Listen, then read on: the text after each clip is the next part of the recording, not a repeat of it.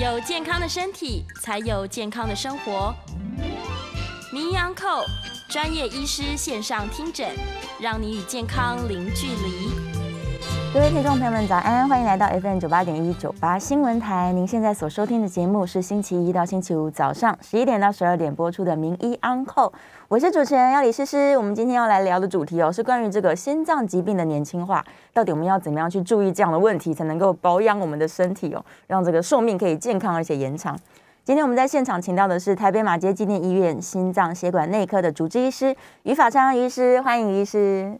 各位听众，大家好，我是台北马街心脏内科于法昌医师，很高兴能参加这个访谈的节目。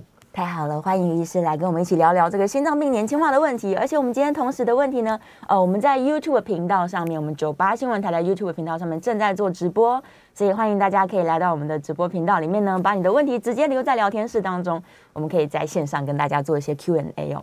相信会有很多人都有这样子的的想法，跟就是发现想说，哎，我身边的朋友明明都还很年轻啊。但是怎么每一次体检开始，大家的问题越来越多？然后像我自己刚刚节目开始前也有跟医生说，心悸的状况，想不到天气一冷，它就会开始发作，你就觉得心脏在乱跳。所以实际上，请问一下于医师，在临床上，我们真的有越来越多年轻病患都在面对心血管疾病的问题吗？呃，谢谢师师哦，没有错。呃，最近天气突然间后，这个寒流来了哦，大家开始心血管疾病的患者。哦，症状也特别的多了。嗯，那我们回顾一下哦，好像近年来有蛮多年轻的名人，然后也因为心血管疾病而离开我们。是，好像高以翔啊、小鬼、黄鸿升都是心血管疾病的患者。嗯，但是这个这个族群相对来说哦，也是我们这个家庭啊或者社会的中流砥柱。那遇到心血管疾病发生啊，常常对我们生命哦出现很大的一个危险。是，那哪些族群和哪一些原因会造成这个年轻族群出现心血管疾病呢？我觉得可以归类成。归类在几个生活习惯的问题了哈。第一个是，如果有熬夜的情形哈，特别严重的话，睡眠情形不足六小时的族群是呃特别容易发生心血管疾病。怎么说呢？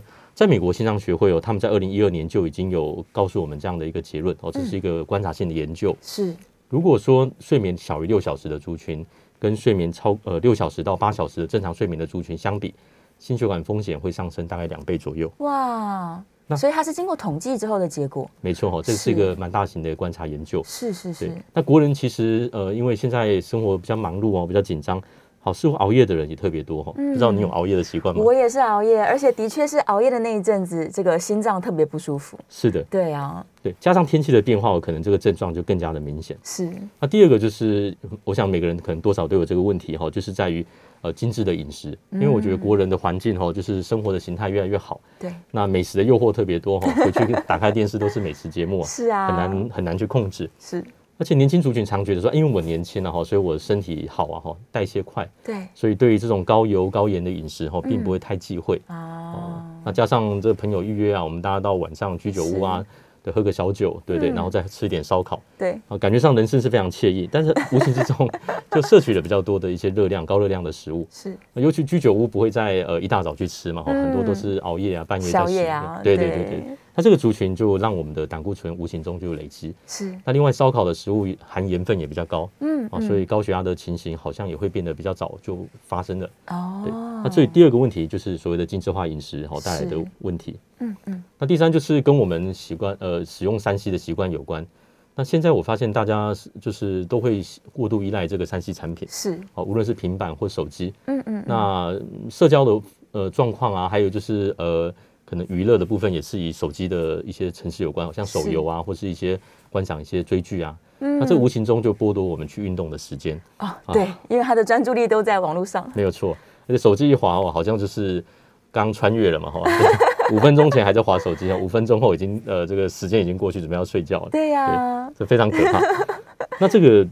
实际剥夺我们去运动哈，是一个上是一个蛮重要的问题。是，那这个我们也是参考一下美国学会哦，美国一个妇产科学会，他们就针对这个真年轻的女性哈，有在运动的，跟呃比较没有运动的族群哦去相对比，那它的运动是设定在轻度，是每天一小时的轻度运动。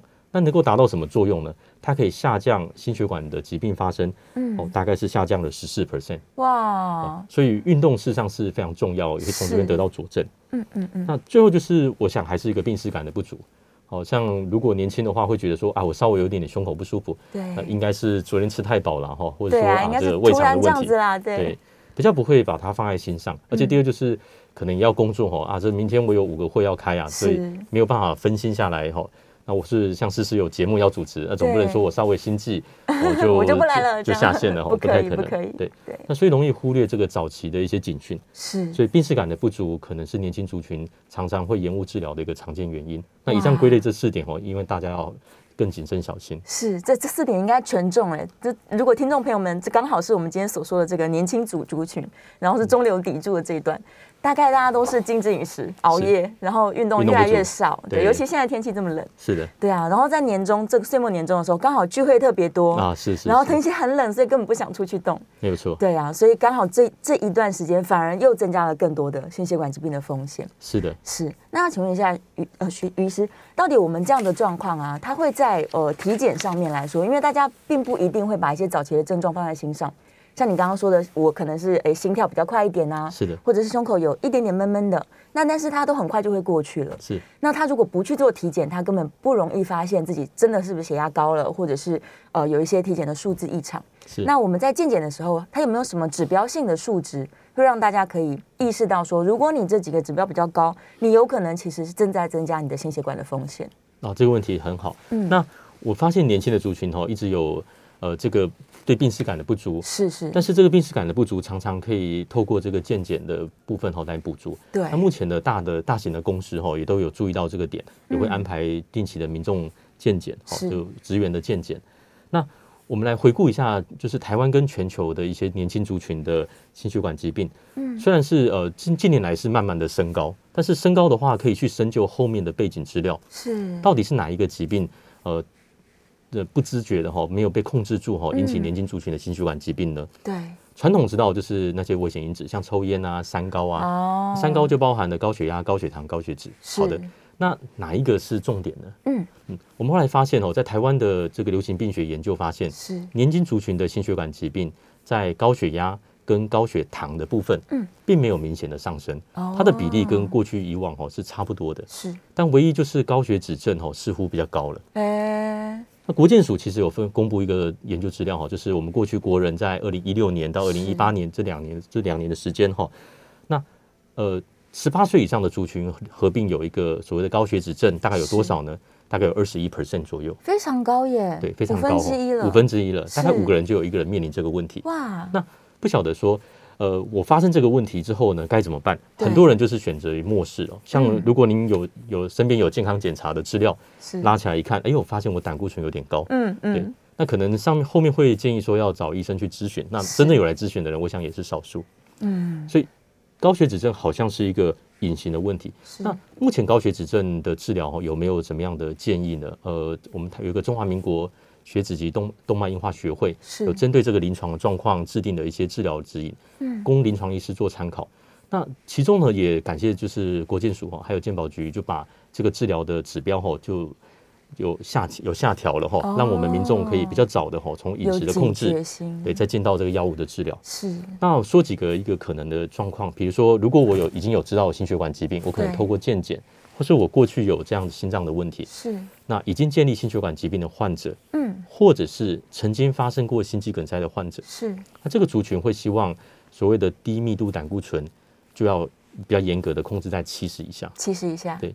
但如果说有心肌梗塞的患者又合并有糖尿，嗯啊，那就要更低哦，可能会建建议控制到五十五。是那我们如果翻起来看我们我们的健康检查报告，对，那常常发现我们所谓的低密度胆固醇 LDL 这个数值。大部分都是 P 有点偏高，是的，对。那第二个就是这个叫做所谓的坏的胆固醇，嗯，对。那还有好的胆固醇是所谓的 HDL，HDL 是的。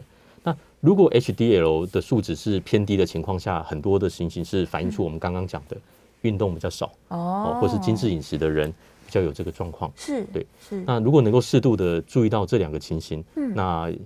提早去做控制，那不管是药物或是呃生活形态的调整，是或者是饮食上的控制，哦，减少吃一些带壳的海鲜、内脏，或者说呃油花很很多的一个红肉，哦，这都是我们 可能比较常聚餐会吃到的食物，对对对。那这样可以提早去改善这个问题。哦，OK，所以他看到健检数字，他首先要注意的可能就是血脂肪太高。然后血脂肪，呃，刚刚医生有提到了 LDL 跟 HDL 这两个比较明显的指标，但呃，其实其实大家去抽血啊，这数字还蛮多的，它可能会有总胆固醇啊、三酸甘油脂啊，但当中呃。医生建议是大家最最最要 focus，其实是在低密度胆固醇的部分，对不对？是的，是的，是是。目前的研究也是以低密度胆固醇为主要的一个指标。是对。那至于说呃高血脂症，其实广泛的的的称呼是有胆固醇的问题，还有一个叫三酸甘油脂。对对。不过目前三酸甘油脂的数值事实上跟心血管疾病的直接相关性是比较低的。哦。对。所以我们应该要多关注在胆固醇的数值。是。如果发现自己的低密度胆固醇偏高，嗯，对，嗯，那数值已经超过了，那要找专业医师的去去来做咨询，是，那尽早是不是讨论呃饮食的控制，然后尽早开始，是对。那年轻族群常常会发现说，哎，我这饮食控制不容易做到啊，我今天朋友邀了，或者说我今天有一个聚会，对，那我总不能说这个不吃那个不吃哈，引起大家观感的问题，没错，对。所以相对如果是有这个问题的话，在饮食控制三个月。哦，失败了，那也可以跟医师讨论是不是要进展到这个使用药物。是，那现在有很多药物在初级预预防的部分，对，也都有所谓的适应症，嗯，也可以提供我们民众做选择。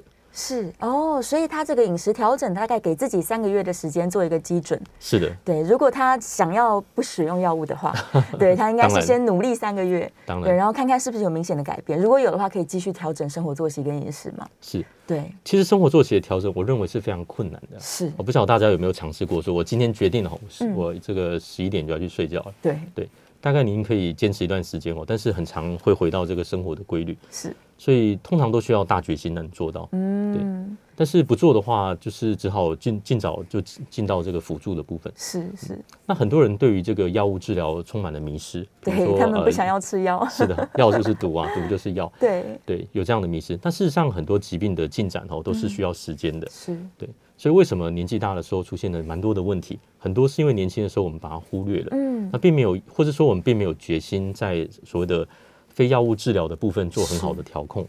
那导致这个药物治疗啊，药物又有有排斥性，所以又不想吃药，嗯，就让这个问题就慢慢的延伸到后面，变得比较困难治疗，是对，也导致后面可能引发像心血管疾病更严重出现的急性的心肌梗塞，嗯，或者是中风的状态，对，那这个都会影响到个人的生命的安全，也也让一个比较完整的家庭就破碎，嗯，对，所以应应该在这里还是要跟大家做呼吁了哈，就尽早发现的健检有问题呢，尽早来介入，可能会更好。是是是，就是决心的部分，可能大家还是稍微缺乏一点这个决心的部分。是的，对对对。其实我身边也很多朋友是这样，他可能渐渐发现说，哎，脂肪肝啊，可能胆固醇有点高啊，他就会觉得说，哎，我只有高一点点，那也许我呃一心里觉得我要减肥了，或心里觉得我要调整了，就好像已经得到治疗一样，但是他们就会 缺乏一个持续追踪这样的动力。是的，对啊，所以其实医生建议大家是，你是需要去回诊，你要跟医生密切做合作的。是的，是的，对对。而且这个是有牵涉到，就是说您对饮食控制的认知，是因为我觉得大部分的人对饮食控制的认知，并没有理解到哪一些食物，嗯，所以在医院都会比较贴心哦，会准备一个就是常见食物的胆固醇含量表哦，对，透过这个对，透过这个含量表，你可以自我来比较，对，回顾一下说在日常生活中特别喜欢的食物是有没有是高胆固醇的食物，嗯，富含胆固醇的食物，那这样子也许。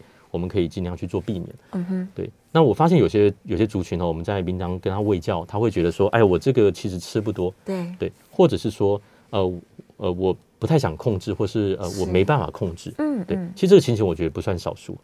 那最主要原因还是跟回到这个生活作息上。对。但是如果有这个情形，我觉得也没有关系。是。对，您就是尽量去尝试。嗯。那失败了，再跟医师去做讨论，因为定期的追踪是一个好的。常常我们知道这个数据是来自于健检，嗯，没错。但是如果能够去恢复。就是在追踪这个检查的话，那也会让我们知道说，我我能不能做到？嗯，对，那没做到，当然赶紧就处理了嘛。是是是，一定有方法可以处理哦，总比不管它好。对，置之不理是最糟糕的。没错。对，所以我们第一步可能想说，我先不要呃太多的治疗，我可能药物也不想吃，那就先靠 自己努力。是。那也许努力一两年之后，发现哎这个数字还真的没有变化，那这时候一定要提高警觉。对对，但是呃民众的问题可能会是说，好，假如我今天真的开始用药物来介入了，是。那有没有机会我可能控制的很好，这个药物？是可以慢慢的减少的呢，非常好，这个问题真的很棒。那绝对要给大家一个信心哈，是，其实药物的介入的目的在辅助我们把胆固醇控制下来，是，不管是血压、胆固醇、血糖都是一样，嗯，对。那不同于呃糖尿的疾病，糖尿病哦，糖尿病能够做很好的控制，不靠药物的族群相对来说比较低。这个是一个慢性的代谢症候群的疾病。嗯，但是如果像是血压或者是血脂肪，是很多的人可以单用这个饮食或是生活作息的改变，就可以脱离药物。事实上是存在的。是是是。那我们就举个例来说，以呃高血脂症来说。药物的辅助是呃其中一部分最快的，那当然也是最便捷了哈。假设生活忙碌没办法运动，嗯，那饮食也没办法，或者被迫要去聚餐哦，对，应酬。那当然药物的介入是很直接，是。但如果慢慢的调调整下来，把饮食做控制，嗯，也也避开这些食物之后呢，我临床上发现绝大部分的人都能够改善。但是有少数的族群是没有办法的，是。那我觉得这个是跟体质有关哦。那血脂动脉学会、硬化学会后，之前也有针对这个所谓的原发性高血脂症的患者，是哦，就是提供一个筛检的服务。嗯，那发现这个族群不管他怎么饮食控制、运动，甚至于吃常规的药物，也都没办法控制。但万一自己是属于这样的族群，嗯，那药物的介入就是必然性，是因为服用药物并不是呃危害我们的健康，而是让我们的未来的这些危险因子啊降得更低。是是是。但是给大家一个鼓励是说，如果能够配合，我认为大部分的人都能够顺利的脱离药物。哇，对，所以这。不要担心吃药哈，吃药不是一个宣判。好多人说我这个拿了药之后，我就人生改变哦。对，想回家的路上的药好可怕。对啊，回家的路上都特别沉重哦，天空都很灰暗。事实上不是了哈，药物是来帮忙我们，那运动也是帮忙我们，嗯，对，饮食改变也是帮忙我们，但是。怎么样的综合能够把我们维持更健康，这就是我们要去思维的。嗯，所以它可以多管齐下啦。没错。然后透过各种的改变，加上一点点药物的帮忙，有一天也许是有机会脱离药物的。对，没有错。我觉得大家可能要可以期待想象说，你的血血管就像水管一样，如果今天里面的这些血液啊，它的这个油脂含量很多，是，那自然而然这个血管用久了，它就会越来越阻塞。是的，那就阻塞起来。所以呃。一定要做的一件事情是，我要尽量维持我血管的通透性，是对，才能够让它维持健康的状况。但如果他今天都置之不理，那比较严重的时候，我们是不是也需要手术的介入啊？没有错，嗯。刚刚提到的就是所谓的周状动脉硬化的一个过程，是是对这个很了解哈。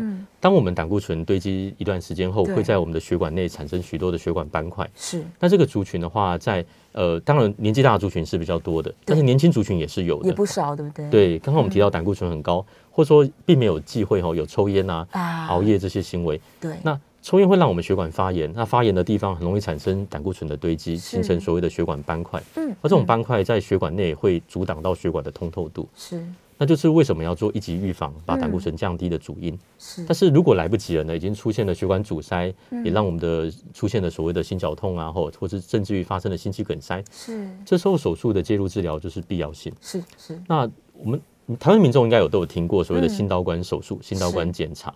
那大家对于这个并不陌生哦，但是说不陌生哦，谈起来又蛮还是还是稍微对对对会害怕。那可能都有听到隔壁的邻居有去做心导管哦。对。那心导管是一个显微手术，它事实上跟传统的所谓的开刀开心哦，需要开膛破肚这样的手术是完全不同。是。那主要是透过血管的一个呃的方式哦，经过来做检查，我们可能会在腕部的动脉或者是。股动脉哈，就是我们膝膝呃，我们属膝部的动脉做穿刺，那将这个导管器械送到心脏的冠状动脉做血管摄影，哦，这就叫心导管检查。那广泛来说就是这样子，并不是太可怕的事情。嗯嗯嗯。那心导管治疗主要是帮助我们去开通这样子闭塞的血管。是。那我的门诊常有病人来问哦，就说他们在健检的时候发现他可能有心血管的阻塞。对。那可能是透过所谓的电脑断层的检验，哦，这个是一个。非侵入性的检查也蛮清楚，准确率也相当高。是，但是常常对这个诊断的部分有一些误解。嗯，那今天也一并来跟大家做一个澄清。那所谓心导管的阻塞，它必须定义在阻塞超过五十 percent 的病灶，哦，一半以上，一半以上才是病灶。嗯，那如果只有三十 percent、四十 percent，是要算病灶吗？并不算是的，不算是。它是一个非显著性的狭窄。那这种非显著性狭窄。呃，不能够当做一条血管的病灶来计算，所以常常我之前有患者拿着健检报告说：“哎呦，我这三条血管都阻塞，都塞起来了。”对他非常担心，但实际上一看，哎，他看起来都是轻度的狭窄，是。三十 percent 左右。那这个其实就是没有狭窄的意思，没有疾病的意思。是。那这个时候要鼓励患者尽快的把这个三高的三高还有抽烟这些问题解决，是。哦，减少这个呃日后的危害了哈，是目前还没有这个疾病。但是如果它的狭窄程度已经超过五十，对，甚至于有些人已经超过了七十 percent，啊，更狭窄了。对，那这个族群的话，多半会伴随有症状，是那介入治疗就是应当的。嗯那目前的介入治疗就包含了心导管的这个气球扩张术，是，对，还有就是所谓的支架置放，那对这大家也不陌生哈。嗯呃，许多的报章都可以看到说这个心导管支架啊，嗯甚至于还有个健保的支架，还有涂药的支架，是自费的支架。对，那到底有没有差距呢？这也是我平常时门诊哦最常被询问的。是，那所谓的健保支架，其实呃就是所就是裸金属支架，在台湾目前现行的健保架构下面，它有支付这个裸金属的部分。的，嗯顾名思义，它并没有药物哦，单纯的支架。嗯，没关系 OK，对完全我们可以继续讲嘛？对，我们可以继续好，没问题。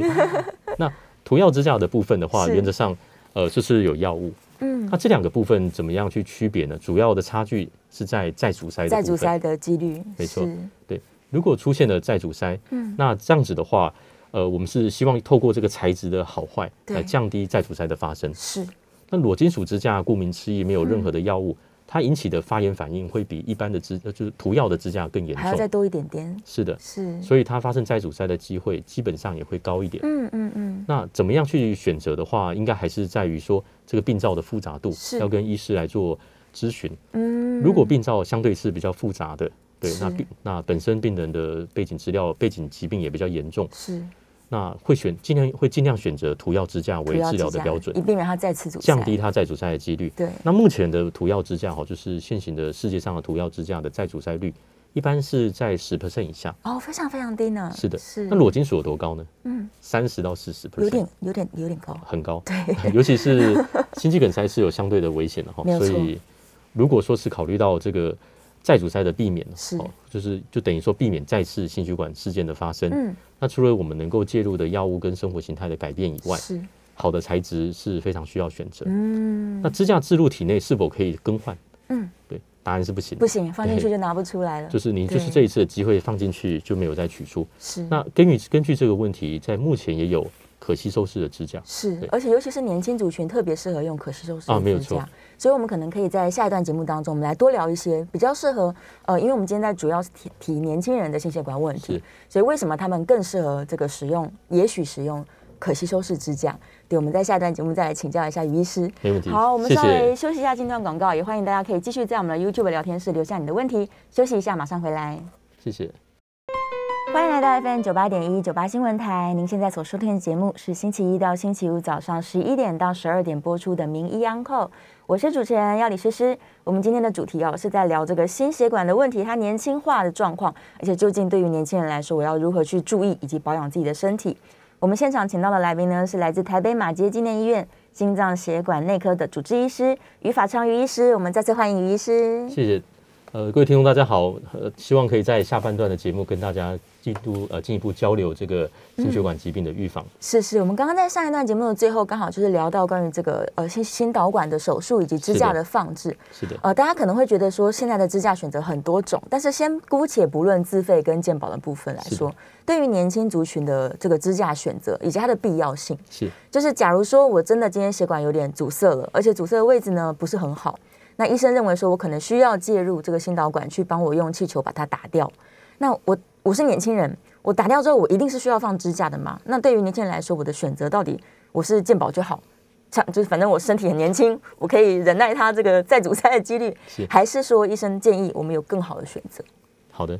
如果是考虑到治疗的部分，是。单纯如果使用气球扩张术去治疗心导管病灶，是。在目前的世界上的主流，这样子的治疗是相对危险的。嗯。因为如果我们血管有阻塞，我们使用气球扩张术对。做呃一定强度的压力的一个气球扩张，是。也会造成血管壁的受损。哦那血管受损怎么办呢？我们也可以举个例子给大家理解。假设我今天不小心手受伤了，嗯是哦划开了一个口子，对，那我可以把它手贴起来，用个创口贴贴起来、嗯哦 OK 绷贴起来，所以让让这个内皮贴回去愈合。可是血管怎么让它愈合呢？啊今天如果撑开了血管内皮破损，是所以支架去提供个物理性的支撑，帮助血管愈合这件事情是重要的。是第二个，它也可以减少这个塌陷的问题。嗯有些血管是它的阻塞是一种呃弹性的一个状态哈，它是像一个弹性环。那气球扩张术把它撑开之后，这个弹性的力回缩力量可能还是依旧存在。那可能在气球离开之后呢，它慢慢的随着时间又慢慢的回缩回来。嗯，所以这种弹性回缩也是支架治疗的一个很重要的适应症。是，所以以上这两点都不是气球能够单纯应付的。嗯，那也跟大家分享一个资料，就单纯我使用一个气球扩张术去治疗病灶。这个病灶发生阻塞的几率是大约大概是百分之四十。四十。那我选择裸金属支架呢，发生再阻塞的机会大概是百分之三十到四十左右。差不多。对，那可以下降一些哈，但急性的问题能够预防，但是长时间的话，有可能会出现再阻塞的问题。是。那尤其是一些特殊族群，像糖尿病、洗肾的族群，哦，这就是特别严重。嗯。那。涂药支架的作用的话，可以让这个再阻塞几率下降，目前是十 percent 以下，是是，所以差距的话是比较拉得开，蛮大的，可以选择。嗯，那考虑到支架置放之后不再没有办法在体内就是移除了哈，所以就是一次性的选择。嗯，那现在年轻族群的话，有一种可吸收式的支架，是它是全金属哈，镁金属可吸收支架，嗯，来自于德国，它也是金属材质，但它是可以被身体吸收的。是的，这个支架就相当有意思哦。嗯，它设计之初的概念就是。一段时间后，它就不会留在体内。是，那吸收的时间大概在一年左右。哦，一年就消失了。是。如果我们把这个病病人想的比较顽固一点哦，他这个生活形态不去改变，他发生的血管病灶，他相对又年轻，嗯，他可能会需要反复去接受心导管治疗。假设如果是这样子的状态，可吸收支架就提供了一个好处，嗯，就在一年之后，这个支架在体内消失了，是，那当然就回到一个比较正常的状态。那万一需要重新重复治疗，对哦，它同样的位置哦，甚至于不同的位置，用相同的这种可吸收支架，是就可以减少支架放在体内。嗯，那是不是支架有人放很多呢？其实我们都知道吗？还是有的哈，还是有的。对，选择心导管治疗，对，那可能会放置重复的放置非常多支架。是对，那这个情形在一些名人身上也有出现。哦，但我们当然前总统。哦，这个联会总统就是心导管支架，哦，置置放比较多的，非常多支，对对对对。那放下去就拿不出来了嘛，所以可吸收支架也是一个未来的趋势。嗯，但是必须提醒一点，就是可吸收支架它的适应症比较窄哦，因为目前对这样的支架的呃技术并没有非常的成熟，还是属于就是还在观察期。虽然它已经有五年的资料发表了，嗯，但是。还是需要跟专科的医师做会谈，是否目前这个病灶还有这个血管的状况是适合置放的？嗯，哦，那置放上面有没有相对应的风险？是，那确定是可以的，我们再来操作，可能会得到最大的好处。是，所以它还是有很多的条件限制。没错，对，这跟病患本身的血管条件啦，还有他其他的共病都有关系，都是有相关的。对，所以也不能说，哎，我今天听了节目，想说可吸收很棒，那发生发生需要的状况，我就跟医生坚持说我只要用可吸收支架。是，其实这不一定。对，有时候可能会适得其反。嗯，我们也可以谈一谈，就是可吸收支架其实不是新的创举了哈。是，我们刚刚特别强调，这叫做全金属可吸收支架，嗯，镁金属的。那过去也有也有这种呃所谓的聚合物的支架，哦，这也是可吸收的哈。大概在二零一六年到二零一六年呃上市哦。是。那台湾也有曾经有使用过一段时间，不过这类型的支架哈，它相对来说呃有出现一些呃血栓的风险比较高，对。特别在欧洲发表的资料，所以在二零一七年的时候是，呃，他就撤出了这个市场。对对对，所以代表说这样子的支架相对还是有一些风险的存在，那也必须要综合评估，是是，才能够得到最大的益处。哦，但如果它现在改成是金属材质了之后，它的呃阻塞在这一年当中的阻塞发生率也是相当低的才对吧？其实它的问题不在于阻塞率哦，它事实上好像主要的问题是来自于血栓。那当然这个跟操作的是有关系的哦，这样的支架可能需要。呃，更细心的去置放，比如说需要影像的协助，是对，需要强力的气球做后扩张，那这样子的方式可以让这个支架得到最好的效果。嗯嗯，对。那所以，但是它有一些限制，因为这个这种支架的呃本身厚度比较厚，是那弹性比较不足，哦，对，操作复杂的病灶相对来说比较不合适。是，所以为什么刚刚提到必须要跟医师讨论？嗯，那是不是能够都置放呢？我认为必须要综合综合评估了哈，不能够说一意孤行，实际上还是有危险。应该让专业来决定会比较好，但是 如果能够选择的话，我是觉得，呃，目前来说，涂药支架的好处哈，事实上是非常明显的，是不需要讨论。那也可以说一下，台湾目前的话，涂药支架的的那个使用率跟建跟那个裸金属支架的使用率，嗯，其实呃，如果经济上许可的话，裸金属支架目前使用率是比较偏低的。是，那为什么？呃，就是台湾还有。可吸收，呃，台湾还有这种裸金属支架在使用。是，嗯，说一个世界的趋势好了，其实像美国跟欧洲，嗯，目前已经没有裸金属支架在使用。哦，真的？嗯，它的市占率已经非常低了，非常非常低，大概在可能一 percent 到三 percent 之间。是，那台湾的是，我想还是来自于这个健保给付的一个条件哦。对，那所以提供这样的选择是是，所以它还是存在的。目前还是存在的，对。但裸金属这样，我觉得也不见不全然是坏。嗯，某一些特殊的情境，然后高出血风险的族群是没有办法耐受吃抗血小板的药物，哦，它还是存在它的价值。哦，并的并非是完全没有好处。嗯嗯嗯，只是说在正常年轻族群，如果没有这种出血风险，对对，那又要希望这个病灶治疗后再发生的机会比较低，是对那。涂药支架的选择可能是一个好的，是一个好的，又不想要让支架长时间留着，嗯，可吸收的涂药支架基本上是更好的一个选择，在年轻族群。是是是，嗯，所以因为年轻的关系，所以其实有优点，就是你提早介入治疗，是的，那你的选择是更多的，对啊，医生也可以判断你的个人的状况，给你最好的建议。是的，对啊，所以其实不论是手术的介入，还是使用药物哦，它其实都是在维持我们血管的正常。那唯有血管正常，我们全身才能够拿到充足的血液。是对啊，所以这个问题是相当重要的。大家为什么一定要重视心血管的健康？就是这个原因。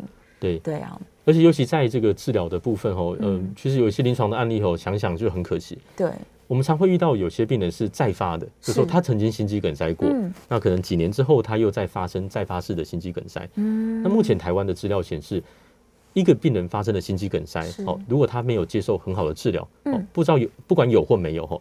他普遍的再发心肌梗塞的机会大约是二十到三十 percent，哇！所以大概我们算严格一点哦，可能三个人就有一个是他在未来的日子还会再发生第二次。嗯嗯。那每一次心肌梗塞它的死亡风险的话，目前台湾是落在呃五到十五 percent 的死亡率。是。如果是送到医院的时候已经出现休克的病人，他的死亡率就会高达五十 percent。哇！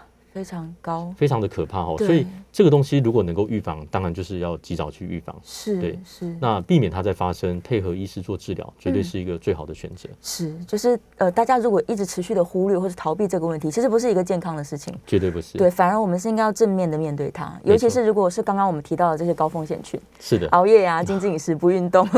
对对，这都是年轻人很很有很多的常常做的事。退休族群就很健康哦，早点就休息了，对，有时间去运动，对，有自己煮饭，自己煮饭吃的很清淡。嗯，那聚会的话，大家的话题是离不开健康。是，这是退休族群会比较反而就反而更反转回来。对，但是在这个拼事业的年纪哦，好像特别困难，常常忽略它。是的，对啊，是。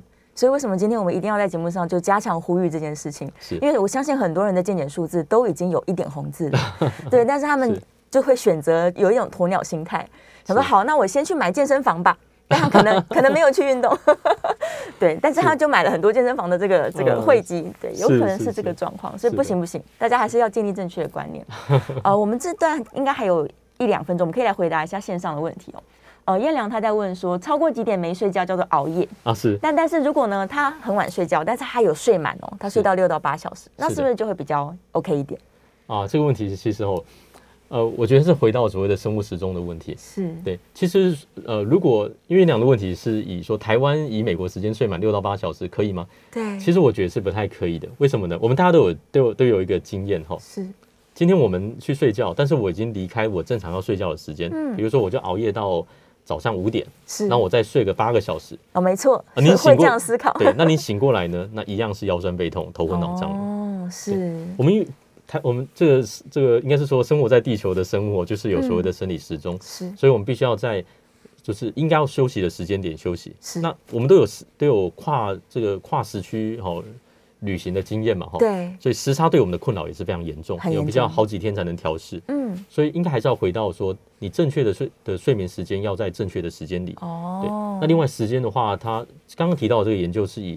呃，六小时为切分，所以小于六小时，他认为是比较不足的，嗯，比较有风险的。是的，嗯。那至于熬夜有没有定义呢？呃，我我认为是这样子哦，就说如果比较好的时间，应该是在十一点以前，你必须要就诊，就是不要超过十二点。哦，十二点是一个切分，是是。对，所以超过十二点以上。哦，那您睡眠到隔天早上，我想如果你要赶早班的话，可能不可能睡到八小时嘛。哦，对，所以十二点以前上上床上床睡觉，你可能比较有机会能够睡超过六个小时。嗯嗯，嗯，而且还可以符合朝九晚五的作息。万一你又要想要带着手机的话，对，哦，睡前还要稍微滑一下。很多人建议手机不要带到卧房里面，是的，真的，因为大家就会一边滑着，哎，忽然之间又两点了，免得又穿越了嘛，对不对？我滑手机的时候是十一点嘛，但是我回神的时候已经四点了，非常非常可能发生。对啊，所以其实如果能够的话，大家最好就是十点左右开始准备睡觉的心情。对，然后把该回的讯息先回一回。那等到你回完，大概十一点多，准备开可以安心的睡觉了。是的，是的，是的。对，这样真的是比较健康了。对对，所以山西真的很方便哦，但是确实也改变我们的生活了。确实是，而且你放在如果枕头旁边，甚至就是睡觉跟你一起睡觉，其实可能也会对身体有一些比较不良的影响，大脑没办法真正的休息。没有错，对啊，所以站在休息观点，我们也不建议大家这个过度的依赖你的 手机呀、平板等等的。是的，是的。好，我们这个阶段呢，又稍微再更多聊了一点，尤其是关于支架的部分，我们在线上也有更的问题出现哦。所以在下一段节目当中，我们会继续回答线上的问题。那我们下一段也可以开放 c o i n 所以如果呢你有想有想要打电话进来的话，欢迎 c o i n 哦，零二八三六九三三九八，零二八三六九三三九八，可以来跟我们一起讨论这个心血管疾病年轻化的问题。好，我们稍微休息一下，进一段广告，马上回来。欢迎来到 FM 九八点一九八新闻台，您现在所收听的节目是星期一到星期五早上十一点到十二点播出的《名医央后》。我是主持人要李诗诗，我们今天聊的主题哦是关于心血管疾病年轻化的问题，以及我们相对应的这个应该要如何去处置它。我们现场的来宾呢是台北马街纪念医院心脏血管内科的主治医师于法昌于医师，再次欢迎于医师。谢谢大家好。那呃，接下来我们来来聊一聊刚刚没有聊完的话题，还没聊完，非常有兴趣。对，而且刚好线上有人在问哦，他说这个吸可吸收支架是不是也可以涂药？是的。对，我们顺便再继续延伸一下这个问题。没问题。刚提到这个可吸收支架，其实可吸收完全可吸收的金属支架都是有涂药的，是，所以这是这个问题是肯定的，没有问题。目前并没有就是可吸收的裸金属支架的存在。但其实我刚刚有一个问题，我觉得很好，就是说如果心脏缺氧已经出现治呃用了药物治疗哈，这个问题我觉得蛮好的。哦，是，它没有明显的不舒服症状，那哪一个检查优先呢？要做心导管呢，还是要做电脑断层？哦，我觉得这个是一个很好的概念。这个这个问题要回到于就是。属于高风险或低风险族群。是，嗯，如果说是心血管的高风险族群，嗯，那目前有定义的哈，就是我们心血管疾病的危险因子超过三项，是，比如说抽烟啊、年纪啊、哦、三高、家族病史，嗯，这三这几个危险因子里面超过三项含三个，那这是属于比较风险高的。换句话说，这些族群可能不只是检查而已，它可能需要治疗。哦，那选择心导管的话会比较优先。是。那如果是没有，就我没有这个危险因子，我可能就只有一个血压高，或者我单纯血脂，而且也是年轻的话，是。电脑断层的选的治疗是一个比较优先的选择，嗯，因为它是个非侵入性的方式，而且应该有很高的概率，它并没有到呃需要治疗的程度，嗯。那刚刚其实上一段节目有提到说，什么情况需要治疗呢？目前是定义在狭窄超过七十 percent 以上，才需要介入治疗，嗯嗯嗯。那如果是五十到七十 percent 的病患有疑虑的话，那也可以透过所谓的功能性的检查，是啊，比如说压力导线去评估有没有需要做介入。是那为什么要这么严谨呢？是因为要我们做心导管治疗的目的，不是在于把血管修好，这个并不是个美容的概念，是它是让我们得到最大的效益，但这个效益必须平衡于你所肩负的风险。是放置支架也需要服用药物，更长的抗血小板药物。也会面临相对的风险，是，所以并不是说我今天检查了血管有个五十 percent 的狭窄，嗯，那我就要跟病人解释说，哎呀，预防你发生问题，所以我装支架。是，我认为在目前的全世界的共识里面，哈，这个是比较不恰当的说法。嗯，那比较建议是说，真的有出现。呃，超过七十 percent 以上的狭窄，是，或者是伴随有症状，嗯，或者是有一个功能性的检查去佐证，是，目前已经处于心肌缺氧的状态，嗯嗯，那这个才是需要去实际上介入，是，啊，不然的话拿个健检报告，然后做个心导管支架装个四肢，我想我们一般人是比较难接受的，没错没。错，是的，所以治疗有好坏了哈，就是。呃，这个中间还有一些是需要参酌的地方，所以刚刚那个问题，我觉得跟大家提供大家做参考。是。那如果您收到这份报告之后，发现自己有一些心肌缺氧的初步讯号，你也不要担心。嗯。对，那接下来就来咨询自己是属于哪一种危险因子的状态，再选择一个检查方式。嗯。那检查的部分的话，会让我们提早去知道这个问题。是。对。那但是也不要过度紧张了哈，就哎呦，我因为太害怕了就不来检查，不来检查就逃避治疗。但是事情到无法挽救的时候。可能都是在急诊室慌慌张张的吼，家家人都好紧张啊，在那边处理，然后这个反而是更加的危险。对啊，我们比较希望是事前啦，就是从容不迫的处理这个问题，没错，不要让它真的有一天爆发出来。这是真的。对，因为反而爆爆发的时候，那个风险太高了。哦，对，大部分都没办法承担的。是我们想，我每个人没有人准备好，我今天晚上、今天早上出门都觉得晚上回家吃吃饭睡觉，对大概没有人心里准备好，我今天今天早上出门就回不了家了。对，晚上可能在急诊室睡觉，这样不行啊。对，对对所以我们希望不要有这样的状况。是的所，以刚刚医生有提到，心肌缺氧它其实是一个讯号，没错，就表示说你供应心脏的这些血管可能不够健康了。是的，对，但你不能说哦，我我已经缺氧了，那怎么办？这样也不用太紧张，就找到原因，让它供血正常。是理论上来说，应该都是可以让心脏就是维持健康的了。对，只要我们不要在急诊室见面了哈，我们应该都有是蛮多的时间可以把这个问题来好好处理。对啊，一项一项把它找到。对，只是的是的是像刚刚医生说的，虽然现在心导管的手术真的非常快速方便，而且很精准，是的，但它仍然不能够作为一个预防手段。哦，不能不能，对不，侵这种介入性的治疗哈，就是侵入性的治疗是，都不应该做预防的手段。对嗯嗯，我们可以说做一个检查，我认为是合理哈，但是支架的置放真的要做嗯。呃比较好的商量。是，对，那也千万不要说啊，我这个稍微有个狭窄，我就找医生说拜托你帮我治疗，啊，对，很多人其实是这样，他会过度紧张，可能会有一些对哈，就是超前部署的心态哈，但是在所谓的心导管阻塞的部分嗯哈，它是有一定的程度的定义，嗯哦，不应该就是提早去做治疗，对，可能也会承担一些风险啦。嗯对嗯嗯，相对也是手术一定有风险啦，即使再进步，伤口再小，对，对啊，而且大家常会看到那个指甲真的很细，跟头发一样。是的，是的。而且想说，这个小东西如果能帮我一劳永逸的话，呃，治好了我就不用再生活控制啦。那其实这这是不对的，对这个概念，其实我蛮多病人哦，尤其年轻的族群会跟我谈到，会，我是不是能够把支架放了，就以后没有问题？对，这个绝对是一个谬思哈。为什么呢？嗯因为假设你我们自己的血管会阻塞，是，那您装了支架之后，它终究会再阻塞。嗯，对嗯，因为我们倒过来讲哈，如果装了支架就可以保你一生平安，是，那小时候就要装啊，就跟打疫苗一样嘛。哦，是啊，对，我出生就装好就好，嗯，但不是这样子。但事实不是，不是。对，所以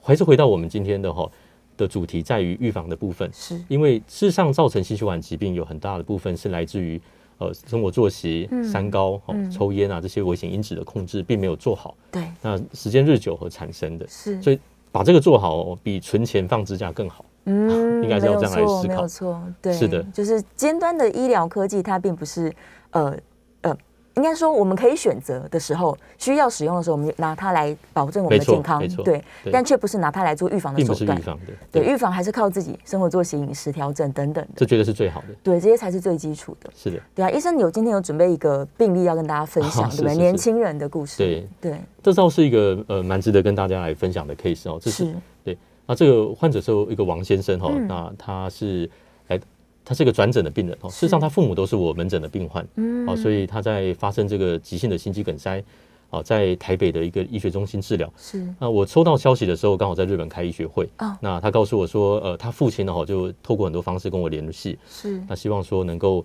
呃将这个他儿子转到我们医院来救治。嗯，那一问才发现说啊，原来他出现了心肌梗塞，合对，并有心因性的休克。是是，那已经在北部的医学中心治疗了超过三十天了，嗯，哦，是住在加护病房里面，嗯，啊，当时候是呃给他安排转到台北马街来治疗，是，那治疗的时间哦其实是呃有点不太顺利哈、哦，但是我们还是在总住院时间哦，大概在我们院住了四十九天后出院哦，是。顺利的出院了。那这个是一个年轻族群的，我们他事实上对自己的疾病是一无所知的，他哦，他其实并不知道。他，并不知道，他是一个从事土地开发的一个一个业务，是，那平常时工作很繁忙，嗯那工作成就也很高，对。哦，对老板对他的期待很很好，是，对，就划规有当然也可能也勾勒了很好的一个未来的的人生前景，哦，嗯，那所以他也非常的认真，那常常就是熬夜了，就工作到很晚，那另外三餐也不是很正常，是，那住院中才发现说原来他有高血脂症，还有哦。糖尿的情况，但是他在这之前完全都不所知道，对，所以非常的可怕哈。嗯，那发生这个情形，当然我想这个年轻人嘛哈，对又突然间他只是去工作而已，然后就胸口很很不舒服，送到医院去，对，然后就生命就不稳定了，是。对，然后一住院就三十天，嗯，难免哦这个心情比较不好，当然。对，那所以就比较有这种呃可能会对照顾他的人哦，就是会有一些情绪的转移。哦，对。是是，那当时我遇遇到他这个状况哦，因为我我是转诊过来，其实我对王先生当时并不认识，对，